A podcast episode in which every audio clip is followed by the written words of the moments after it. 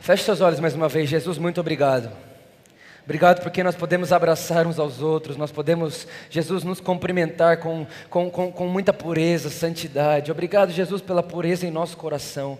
Obrigado porque nós podemos ser uma família, Jesus. Obrigado porque nós podemos é, sentir o seu corpo no nosso irmão, nós podemos te amar nos nossos irmãos, nós podemos te abraçar nos nossos irmãos. Muito obrigado, Jesus. Que nesse momento, Espírito Santo, o Senhor, coloque vida em toda letra que for falada nesse lugar. Nós declaramos que ninguém que entrou nesse lugar hoje sairá daqui da mesma forma, porque a Sua palavra é poderosa, a Sua palavra ela penetra o nosso coração e a Sua palavra diz para nós quem nós realmente somos. Então nós declaramos um espelho aqui agora. Elas, as pessoas que estão aqui hoje se verão na palavra.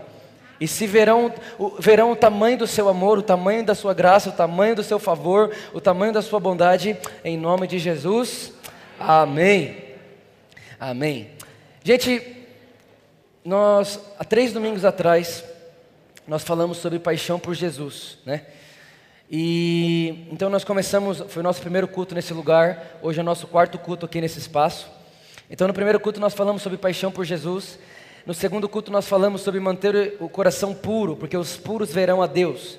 Né? E nós falamos que a verdadeira felicidade está em olhar para Deus, então os puros são felizes. Né? Por isso que a Bíblia diz: bem-aventurados os puros de coração.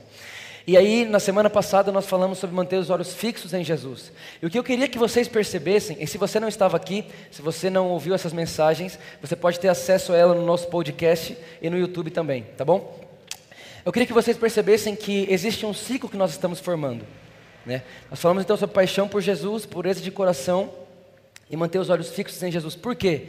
Porque nós aprendemos que ter os olhos fixos em Jesus me faz me apaixonar por Jesus naturalmente. Você não precisa se esforçar para amar Deus, você só precisa ver Ele. Quem vê Deus ama Ele, é impossível não amá-lo.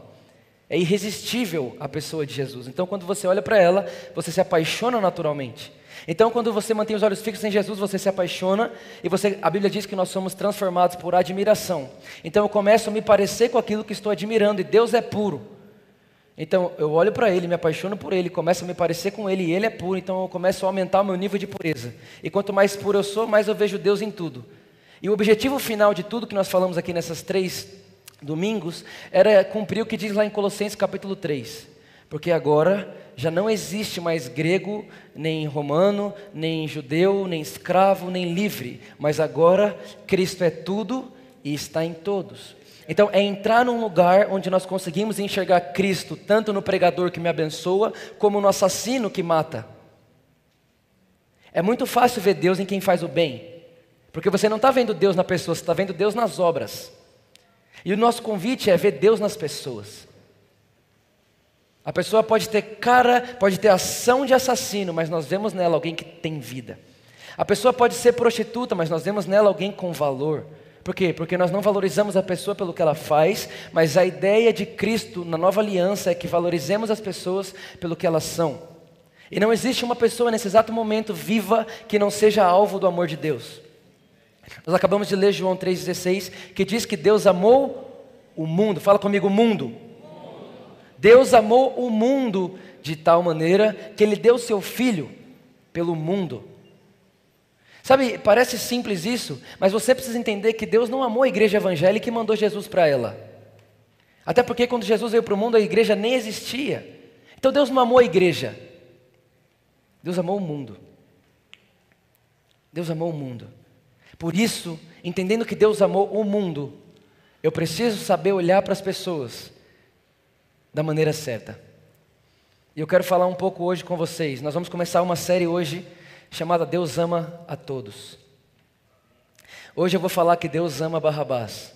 Semana que vem eu vou falar que Deus ama Jó. E na outra semana eu vou falar que Deus ama o Lula. Parece bobo, né? Mas vai ver como que às vezes a gente, como corpo de Cristo na terra, estamos falhando tanto que ao invés de sermos uma ponte do mundo e Cristo, nós somos uma barreira. A igreja que era para ser uma ponte se tornou uma barreira, quando deixou de ver Cristo em tudo e em todos. Então é para esse lugar que nós vamos caminhar. Amém? Amém? Então, olha só. Deus amou o mundo, Ele amou o todo, Ele amou o cosmos. A palavra grega mundo aqui, nesse versículo de João 3,16, é cosmos. São todas as pessoas, sem exceção de nenhuma. Então Deus amou o mundo de tal maneira. Sabe essa música que a gente está cantando muito? Para mim, talvez seja a música mais incrível que eu já ouvi na história da minha vida, é, Ousado Amor de Deus, Reckless Love. Você sabe qual que é o verdadeiro sentido de reckless em inglês? O reckless em inglês não é ousado, é tipo assim, desastrado. É um negócio meio sem lógica. Porque como é que pode um pastor ter 100 ovelhas, ele perde uma, ele deixa 99 para buscar uma, mas espera aí, quando você deixa as 99 para buscar uma, você pode perder uma das 99. Então repara que é um amor meio ilógico, não tem lógica. Porque se for parar para pensar com a lógica, bom, perdeu uma, tá bom, melhor uma que 99, mas ele diz, não, é melhor a uma do que as 99 que ficou. Fala, hã? Pois é, esse é o amor de Deus. Não dá para entender, não dá para explicar, mas você pode experimentar. É por isso que o salmista diz: Vinde e provai que o Senhor é bom. Você não entende que Deus é bom, você prova que Deus é bom. A diferença de entender e de provar é que eu posso, você pode chegar em mim e falar para mim assim, Vitor, arroz tem esse gosto, arroz tem esse cheiro e arroz tem esse sabor. Você só me falou, eu não experimentei. Quando eu chegar em alguém, eu vou dizer para essa pessoa, olha, eu aprendi que arroz tem esse gosto, que arroz tem esse cheiro e que arroz me dá esse sabor. Isso é uma pessoa que escutou uma informação, mas não provou do que ouviu. A pessoa que provou o que ouviu, ela não vai falar o que o arroz faz aqui fora, mas ela vai dizer: olha, quando você morde o arroz, ele é assim. Depois que você come o arroz, você se sente inchado, estufado. Então, qual que é a diferença dessas duas pessoas? Que uma ouviu e a outra provou. Você pode ouvir do amor de Deus a vida inteira e nunca provar dele. Mas você pode nunca ter escutado do amor de Deus e provar dele. Deus é desses. É por isso que é reckless. Meio, não dá para entender. Estão comigo? Então entenda que Deus tem uma inflexibilidade. Vitor, pois é, Deus tem uma inflexibilidade. Qual que é a inflexibilidade de Deus? Deus ama você. É impossível isso mudar. Impossível. E o mais legal disso é que não existe nada de bom que eu possa fazer para aumentar esse amor. Da mesma forma que não existe nada de mal que eu possa fazer para diminuir esse amor. Porque Deus, amor não é o que Deus tem, amor é o que Deus é. Então hoje, quando eu estava vindo aqui para a igreja, coloquei a minha roupa para vir aqui pregar, né? Passei é, todos os dias da semana com Jesus, amando Jesus, procurando praticar a presença de Deus. E eu estou passando de carro e tem um cara muito louco passando na frente do meu carro. E a hora que eu passo por ele, Jesus fala assim: é o mesmo amor por você, é o mesmo amor por esse cara, é o mesmo, não muda, não tem alteração, não é amo um mais, outro menos, não, é o mesmo, é o mesmo, é o mesmo. Eu falo, Jesus, mas como que pode? Pior não é quando passa um cara desse, o pior é quando Jesus olha para você e fala assim: aquela pessoa que te traiu, aquela pessoa, sabe, sabe esses políticos que a gente tanto reclama? Deus ama ele tanto quanto ama eu e você. E esse entendimento é a única coisa que pode mudar o mundo, gente. Nada pode mudar o mundo que não seja ver Cristo em tudo e em todos.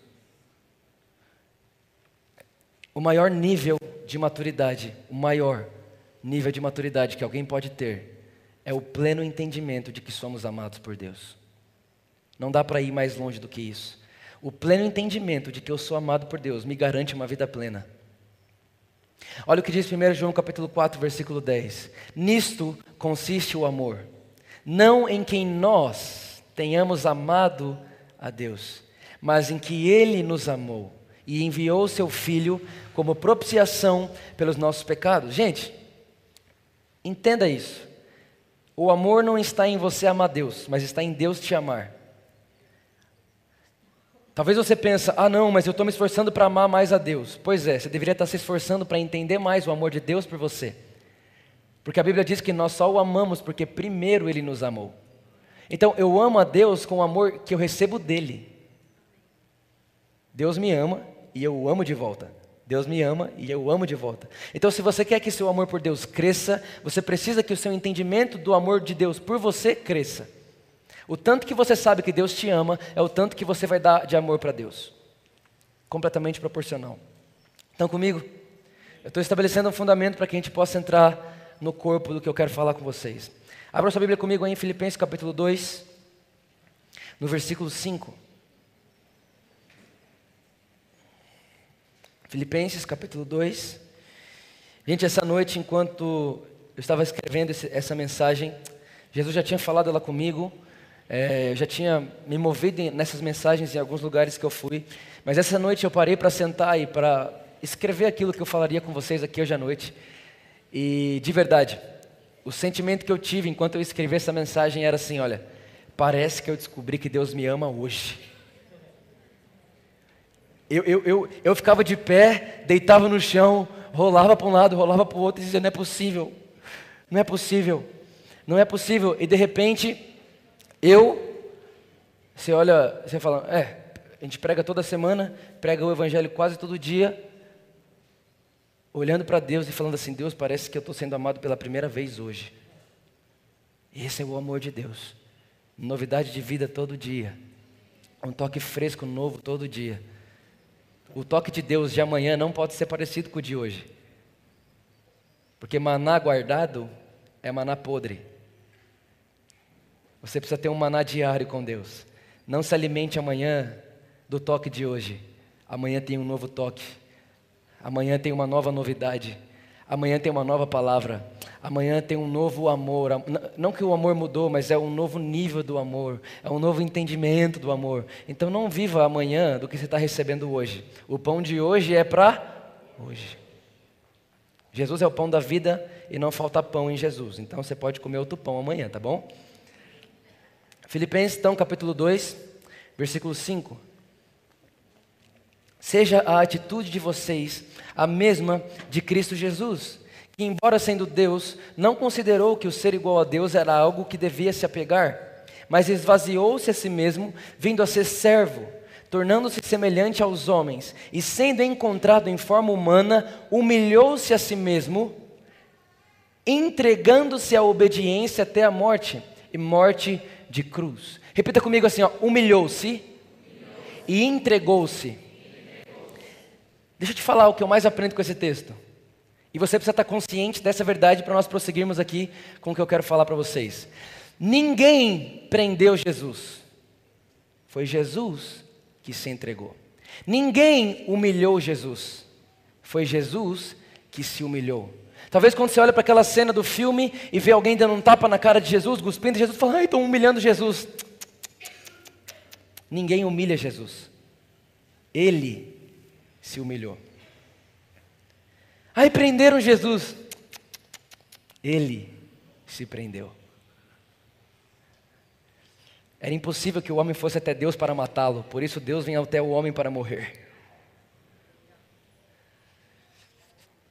Era impossível o homem chegar em Deus e falar: Vou te matar. Mas precisava alguém morrer porque o salário do pecado era a morte. Então Deus vem até o homem e fala: Estou aqui, morte, Pode vir, eu me entrego a você.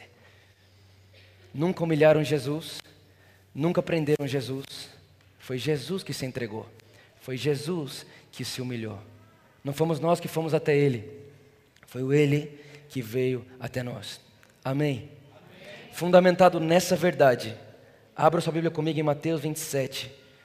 É aqui que nós vamos entrar no que eu quero falar com vocês. Mateus capítulo 27, no versículo 15.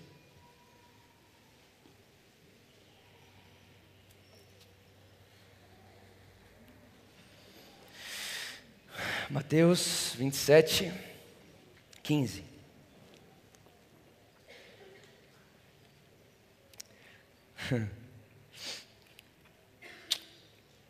Diz assim: olha, por ocasião da festa, era costume do governador soltar um prisioneiro escolhido pela multidão. Eles tinham naquela ocasião um prisioneiro muito conhecido, fala comigo, muito conhecido, chamado Barrabás.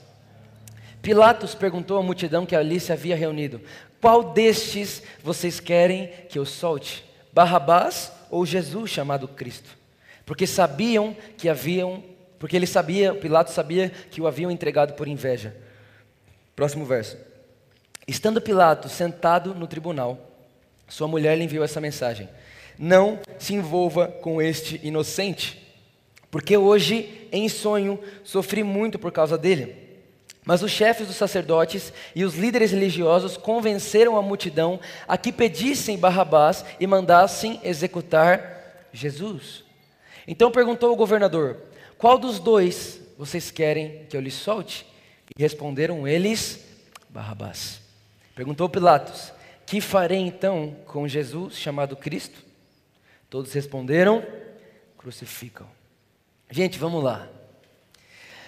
Se nós formos estudar a vida de Barrabás, em outros evangelhos, nós, nós acabamos de ler o evangelho de Mateus.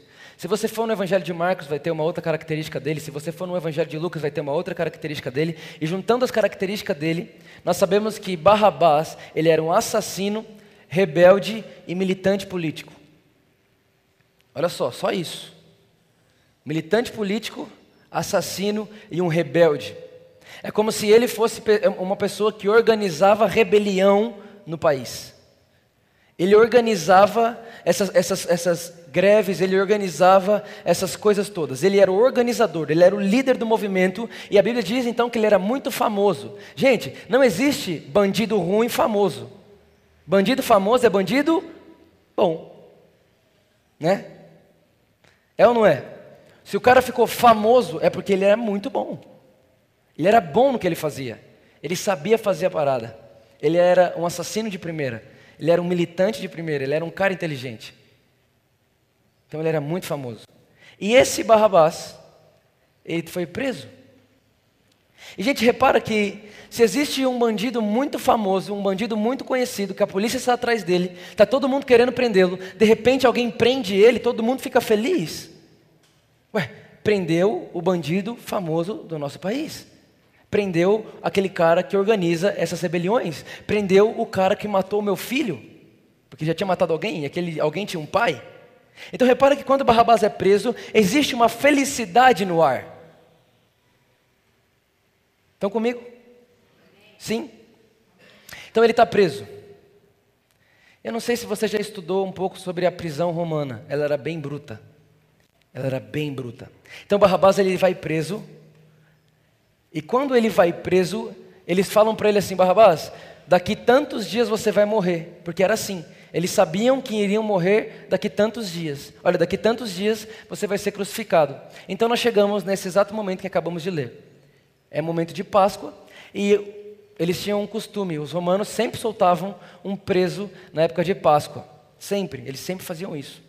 Então o que acontece? Eles falam: já sei, trouxeram Jesus para a gente, que é alguém que dá vida, e tem Barrabás aqui, que é alguém que tira a vida. Vamos fazer o seguinte: com certeza, se a gente igualar os dois e pôr os dois no mesmo lugar, o povo vai pedir para a gente soltar Jesus, afinal de contas ele nunca matou ninguém. Quem vai querer alguém que mata a gente solto e alguém que não mata ninguém preso? Ninguém. Então é, é mais ou menos esse o cenário que a gente está vendo aqui. Estão comigo, gente? Sim. Agora escuta. Barrabás está lá, na cela dele, preso. O próximo dia que ele veria a luz do dia seria no dia da sua morte. Ele só sairia daquela cadeia, ele só sairia daquela prisão para ir morrer numa cruz. Então ele sabia: olha, eu vou morrer daqui tantos dias. Então daqui tantos dias alguém vai vir aqui, vai me chamar. E quando essa pessoa me chamar já era, é o dia da minha morte.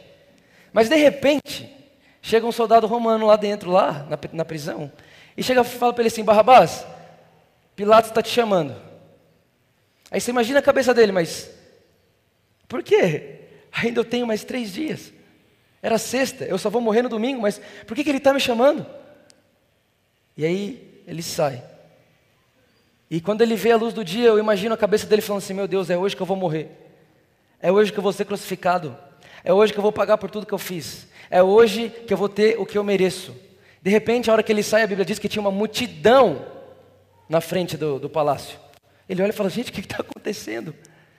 Será que não é mais uma morte de cruz que eu vou ter? Será que não é mais uma morte é, é, crucificado? Agora, será que a, a multidão vai me matar? E de repente, Barrabás sai daquela cela se repara com a luz do dia que aquela luz do dia para ele significaria sua morte. Mas o que ele não sabia é que tinha uma luz ali superior à luz do dia. Ele é chamado a luz do mundo.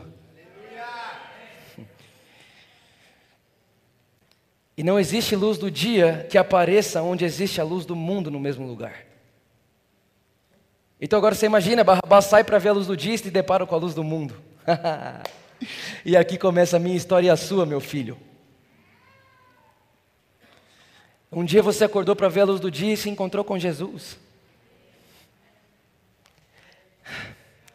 Agora pensa só, Barrabás, ele estava preso, gente, para morrer. Alguém destinado a morrer. Mas não esquece, não esquece que a Bíblia diz que Jesus era famoso. Então, olha o que está tendo aqui: o encontro de famosos. Jesus e Barrabás. Um é famoso por tirar vida, outro é famoso por doar vida. Um é famoso por matar pessoas, um é famoso por odiar pessoas, o outro é famoso por amar a todos. Um encontro de famosos. Agora você imagina Barrabás. Quando ele sai, ele com certeza sabia quem Jesus era. Jesus era conhecido em todo Israel. Ele olha e diz: Por que será que esse cara? Que, que ele fez? O que, que será que eles estão com ele aqui em cima, como se fosse prendê-lo? Imagina a cabeça de Barrabás. Um do lado do outro. O famoso assassino e o famoso doador de vida. No mesmo lugar, sendo comparado. Como se os dois fossem o mesmo tipo de gente. Aí Pilatos olha e fala: Já sei o que eu vou fazer. Vou dizer para o povo que eu só vou soltar um ou outro. Gente, repara, não esqueça, Barrabás já ia morrer. Já tinha uma cruz pronta para Barrabás. Já tinha um horário pronto para Barrabás. Ele fala: Já sei. Eu vou botar o famoso assassino e o famoso doador de vida um do lado do outro. Vou falar: ó, escolhe, só pode escolher um. Com certeza eles vão escolher Barrabás para ser preso, morto, e Jesus vai ser solto, e aí eu não vou mexer com a minha mulher, porque minha mulher disse para eu não mexer nesse cara, porque esse cara é inocente. Então Pilatos achou que teve uma sacada que fosse livrar a sua história, que fosse livrar o seu, o seu governo, e que fosse livrar depois também o casamento dele entrar em crise, né? Que a mulher tinha falado, não toca nele, de repente ele volta, vão matar ele. Imagina como ia ficar. Aí olha o que acontece. Ele pega esses dois então e põe um do lado do outro. E disse: Gente, quem é que vocês querem que eu solte? Jesus chamado Cristo ou Barrabás? Sabe o que, que Pilatos não sabia? O que Pilatos não sabia é que o cordeiro estava morto desde antes da fundação do mundo. O que Pilatos não sabia é que não era ele que estava prendendo Jesus, foi Jesus que se prendeu. O que Pilatos não sabia é que não era ele que estava mandando matar Jesus, Jesus veio para morrer.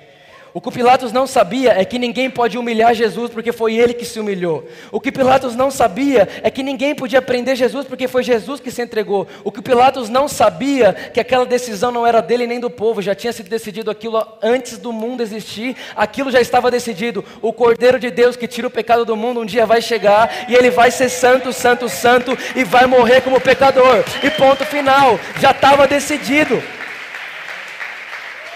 já estava decidido. Agora você pensa, Pilatos achou que tinha resolvido a vida. pensa, tive a ideia, ó, quase a ideia do universo foi minha. E de repente, quando ele faz isso, põe um do lado do outro, o povo fala: solte Barrabás. Você imagina ele, o quê? Presta atenção, gente. Barrabás ia morrer se ele não tivesse se ele não tivesse inventado de colocar Barrabás do lado de Jesus e mandasse matar Jesus sem pôr Barrabás no meio, ia morrer Jesus, os dois ladrão e Barrabás.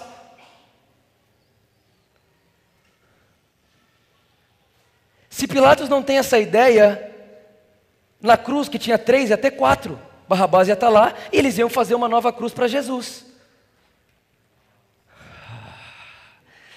Talvez alguém já entendeu. Jesus não veio para a terra para fazer uma cruz para ele morrer. Ele veio pegar a cruz de alguém.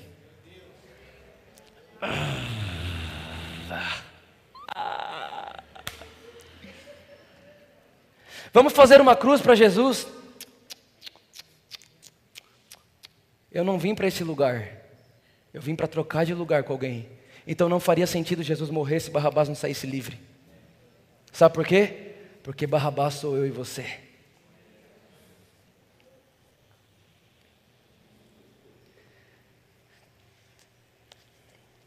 Barrabás estava destinado a morrer até que Jesus chegou. Barrabás estava destinado a morrer numa cruz até que Jesus chegou. Agora, gente, você pensa, Barrabás não tinha mais família, não tinha mais amigos, não tinha mais ninguém, ele estava destinado a morrer, já tinha hora e data marcada, ele não tinha mais esperança, ele não tinha mais por que acreditar, já está feito, estou preso e daqui três dias eu morro. Mas até que chegou Jesus. Agora você imagina, Barrabás todo acorrentado, Barrabás preso, Barrabás com hora marcada, dia marcado, segundos marcados, chega lá todo acorrentado assim, é colocado do lado de Jesus, o Deus que se fez homem. E aí alguém olha e fala: Quem que vocês querem então? Solta Barrabás. Barrabás, quê? Deve ter perguntado: Jesus, você fez alguma coisa que eu não estou sabendo? Porque até onde eu sei, só dá vida para as pessoas, cura as pessoas, eu mato, você ressuscita. E o povo solta Barrabás. E aí começa a tirar então as correntes de Jesus. E as correntes que estavam em Jesus começam a ser colocadas em Barrabás. E agora Jesus que chegou solto, Jesus que chegou livre está preso. E Barrabás que estava destinado a morrer, está livre. Perceba que a obra da cruz não é um Jesus que morre e você sabe que ele morreu. Não, é um Jesus que morre em seu lugar para que você saia livre como ele chegou livre.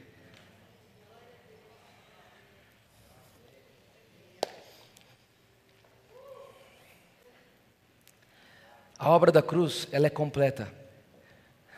Ela não te livra do inferno. Ela faz você viver livre na terra.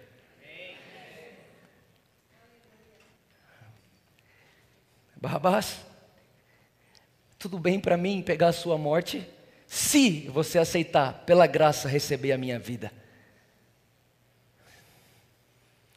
Tudo bem para mim morrer do jeito que você morreria. Tudo bem para mim morrer na cruz que fizeram para você. Aquela cruz, aquela cruz foi planejada para Barrabás. Tinha o tamanho de Barrabás, a largura de Barrabás. Foi feita para ele. Jesus está dizendo: tudo bem eu morrer na sua cruz se você sair daqui como eu cheguei, livre para viver como filho de Deus, livre para viver restauração, livre para viver como se nada tivesse acontecido, porque eu sou um Deus de recomeço. Eu faço tudo novo de novo e não tenho problema de fazer isso de novo. Se você errou, não tem problema, eu faço novo. Mas eu errei 15 vezes, não tem problema, eu faço de novo. Por quê? Porque não existe pecado, nem morte, nem vida, nem anjo, nem principado, nem poder.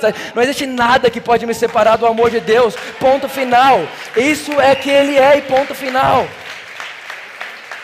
já foi feito, já foi terminado, já foi finalizado e não tenho, não fui eu que tive a ideia, foi Deus que teve. Então, se você não gosta, fala com Ele. Eu gosto e gosto muito, é isso que me faz viver bem, é isso que me faz viver feliz, é isso que me faz viver apaixonado por Jesus, é isso que me faz viver apaixonado pela vida. Porque eu sei que a, a vida livre que eu tenho hoje custou a prisão de Jesus. Aleluia. Uau, isso é demais. Lá, lá, lá, lá. A vontade de Deus era Barrabás livre. A vontade de Deus era Barrabás livre. Não era sobre Jesus morrer, mas era sobre Barrabás ser livre. Só que para que Barrabás fosse livre, alguém precisava tomar o lugar dele. Agora, pasme, sabe, qual, sabe, sabe o que significa Barrabás? Filhos e pais. Bar, filhos. Abas, pais. Filhos e pais. Por quê? Porque Deus amou o mundo. Todos os filhos e pais. Todo mundo que está aqui ou é filho de alguém ou é pai de alguém. Ou seja, quando Jesus troca de lugar com Barrabás, ele está trocando de lugar com todos os filhos e pais que existem nesse lugar agora e que existem em todo o mundo agora, porque Deus amou o mundo de tal maneira que ele deu o seu Filho unigênito para que todo aquele que nele crê não pereça, mas tenha vida, vida eterna. E eu não vim para que vocês sejam destruídos, eu não vim para condenar vocês, mas eu vim para que vocês tenham vida e uma vida plena, e uma vida abundante, e isso é o nosso Jesus. Simples assim gracioso assim. Tem uma lenda que diz que um dia chegou um cara na igreja e expulsaram ele da igreja porque ele era muito pecador. Expulsaram ele da igreja, ele ficou sem igreja. Então chegou o dia do, do, do, de, de ele se encontrar com Deus. E quando ele chegou diante de Deus, ele disse: Deus, eu tentei entrar, mas me expulsaram não deixaram entrar. E ele chegou todo cabisbaixo assim, diante de Deus, Deus não me deixaram ficar lá. E aí Deus olhou para ele, levantou a cabeça dele e disse assim: Você está triste por quê? Nem me deixaram entrar.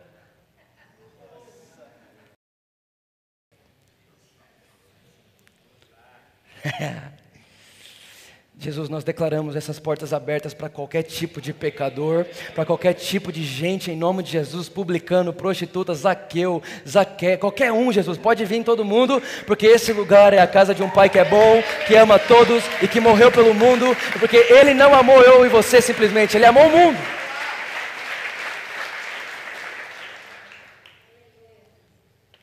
E ele não levou a cruz de Barrabás, ele levou a cruz do mundo. Por isso eu vou te falar, sabe qual é a maior injustiça que eu e você fazemos com Jesus? É quando nós queremos passar por aquilo que Ele passou por nós. Pior que a igreja aceitou isso. Não, fica, fica firme aí. Isso mesmo, fica aí, carrega a cruz, vai para a cruz. Vai lá. Se Jesus pegou minha cruz, levou para Ele, para que morrer duas vezes? Eu morri com Cristo, já não sou mais eu quem vivo. Cristo vive em mim, e Cristo em mim é a esperança da glória. Então eu não estou vivendo na terra para minha vida ficar melhor. Eu estou vivendo na terra porque a única esperança do mundo é Cristo em mim.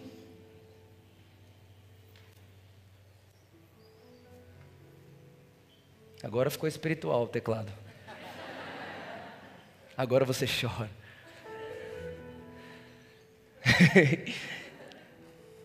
o cara consegue fazer piada até no teclado. Se isso não é um dom de Deus, devia estar escrito lá em 1 Coríntios 12, o dom da piada, entre aspas, de Léo. Vou dar essa dica para Paulo um dia.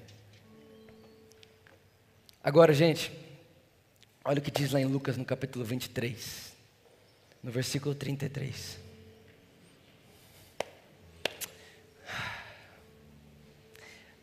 Lucas capítulo 22, 23, versículo 33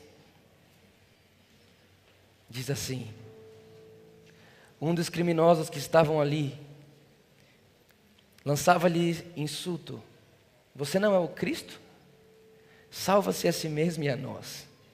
Mas o outro criminoso repreendeu, dizendo: Você não teme a Deus? Mesmo estando sobre a mesma sentença, nós estamos sendo punidos com justiça, porque estamos recebendo os que os nossos atos merecem. Mas esse homem não cometeu nenhum mal. Então ele olhou para Jesus e disse: Jesus, lembra-te de mim quando entrares no seu reino. E Jesus lhe respondeu: Eu lhes garanto, hoje, diga comigo hoje, você estará comigo no paraíso.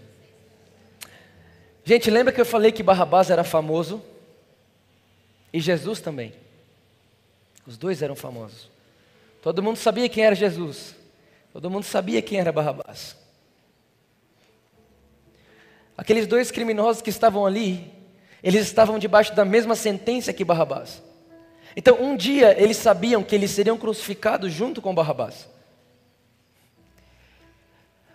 Agora, a surpresa.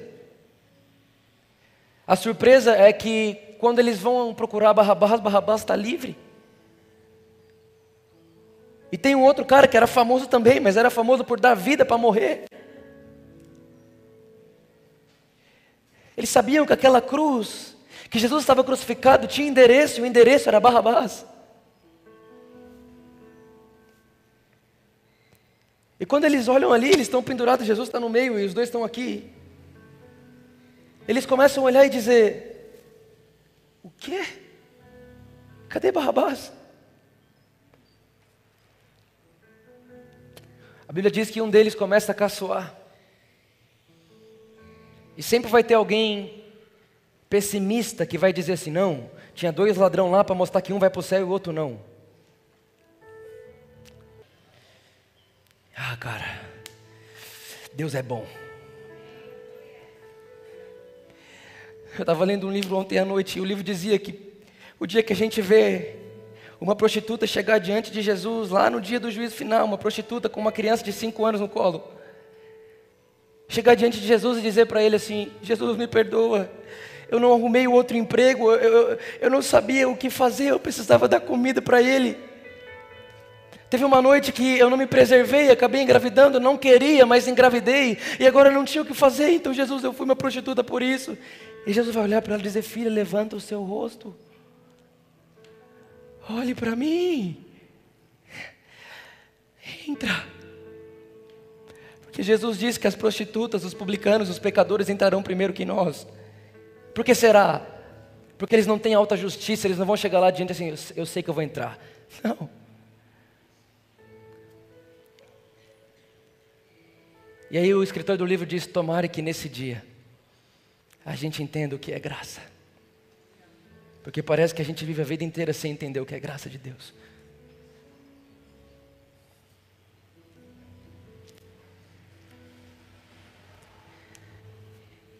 Um dos ladrões olha para Jesus, começa a caçoar dele. O outro olha e fala assim: Cara, você não teme a Deus, não, mesmo estando sobre a mesma condição dele? Você não está entendendo que essa cruz aí não é para ele? Você não está vendo que essa cruz aí é de Barrabás? E que Jesus está pegando a cruz de Barrabás, você não percebeu isso? E aí ele olha para Jesus e diz: Jesus, lembre-te de mim quando entrar no seu reino. Jesus, no mesmo momento, diz: Hoje. Fala para quem está do seu lado assim: é hoje hoje mesmo, você estará comigo no paraíso. Repara que a primeira pessoa que Jesus disse, hoje você estará comigo no paraíso, foi uma pessoa de vida inteira de más obras.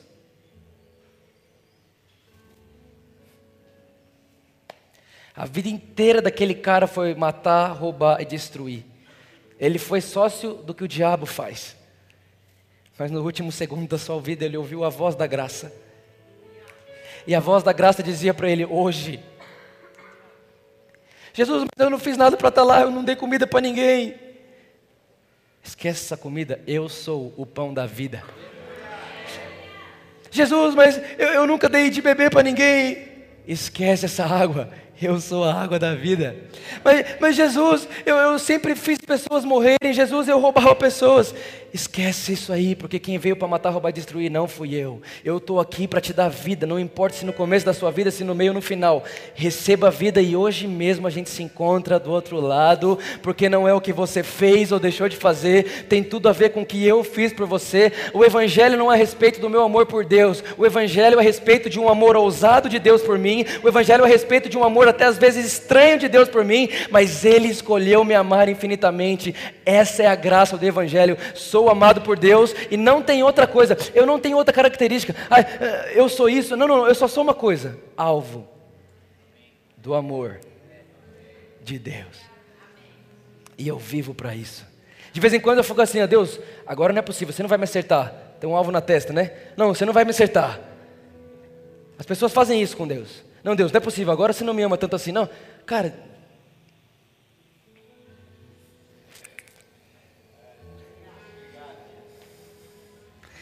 Deus nunca errou um tiro e nem vai errar. É por isso que você está aqui hoje. Se você está sentado aqui hoje é porque tem um alvo na sua testa.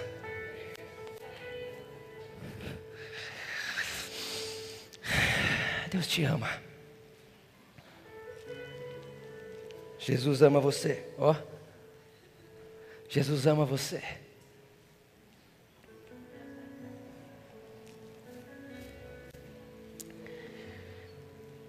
Vitor, mas e o pecado? Né, já, aquela, aquele comentário, mas Vitor, tem tanto jovem e você não vai falar contra o pecado? Se você quer escrever uma coisa dessa noite, escreva isso. A graça não tira a possibilidade do pecado. A graça tira a graça do pecado.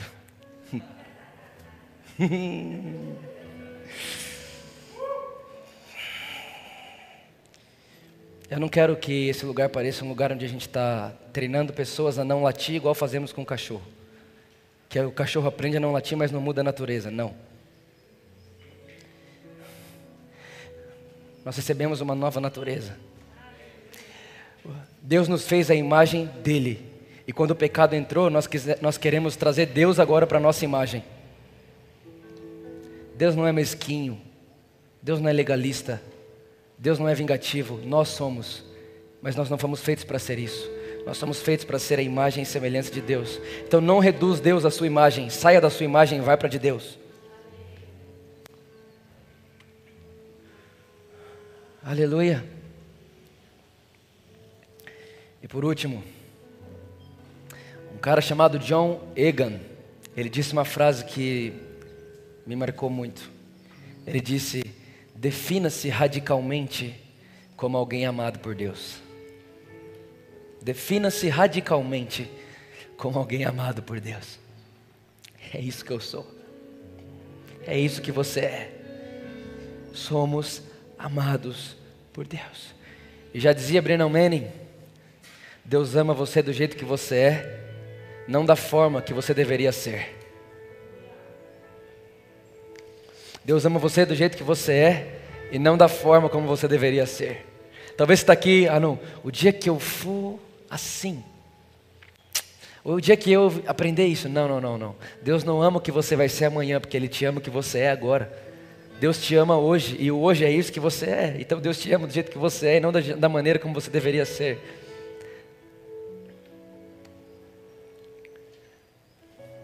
Sabe, Deus ama você. E quando nós estamos fixados nesse amor de Deus por nós, somos livres da culpa, somos livres do medo, estamos livres da tristeza.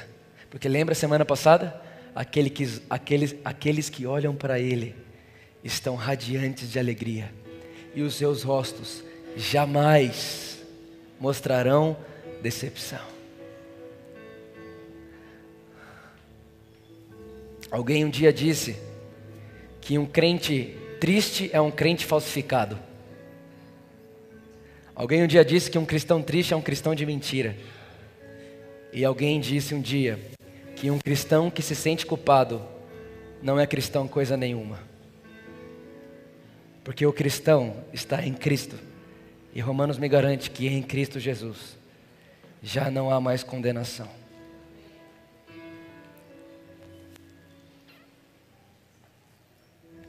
Existe um amor perfeito. Existe um amor sem erros. Existe um amor sem mácula, sem mancha, sem mérito. Existe um amor de Deus para você que você nunca fez por merecer. Mas talvez a melhor forma de se viver na terra é anulando a meritocracia. Quem sabe viver, entendendo ime, o imerecido favor de Deus, sempre vai viver bem, cara. Porque se você olhar da ótica de Jesus, nesse exato momento não, nós não merecíamos estar aqui. Então, se eu não me acostumo com o imerecido, eu vou querer sair correndo atrás para merecer. E a boa notícia para alguns e má para outro é que você nunca vai conseguir pagar. Você nunca vai fazer por merecer. E você nunca vai amar Deus o tanto que Deus te ama.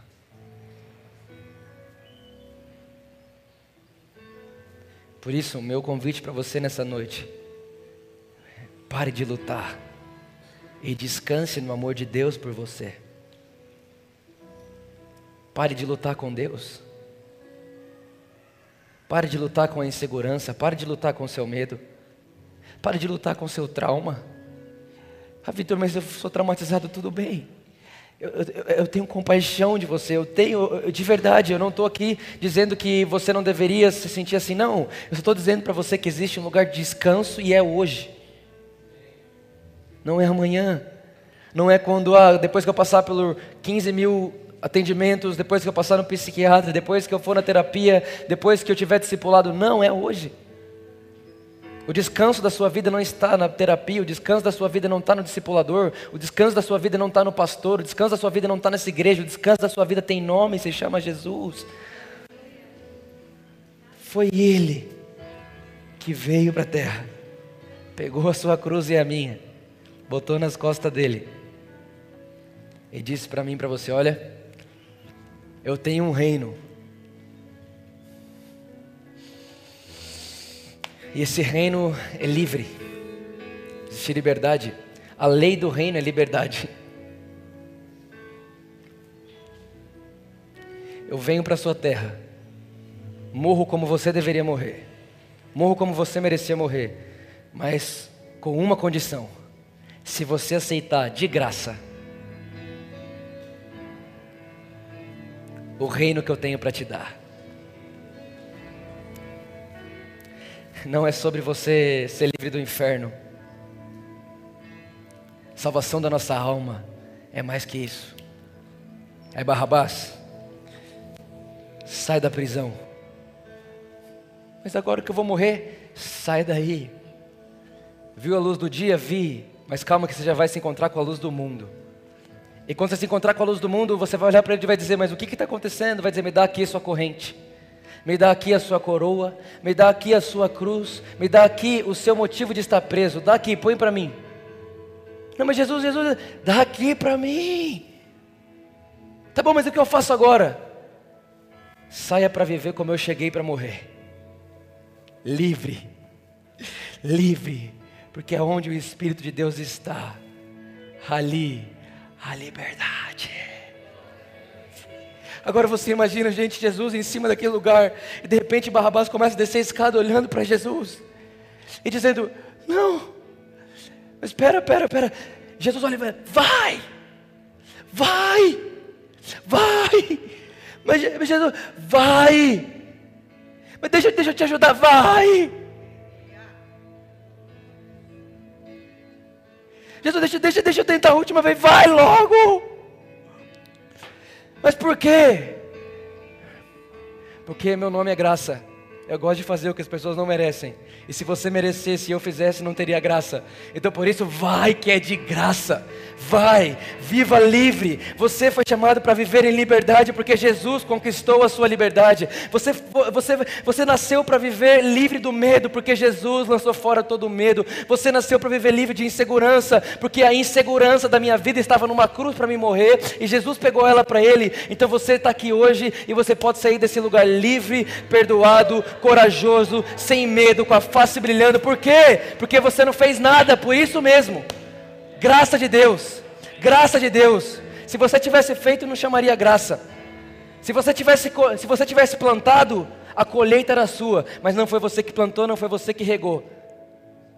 Foi Jesus que fez e disse para você: colhe, pode colher. E o que para vocês, seres humanos, se chama roubo, colher sem plantar, para mim se chama graça.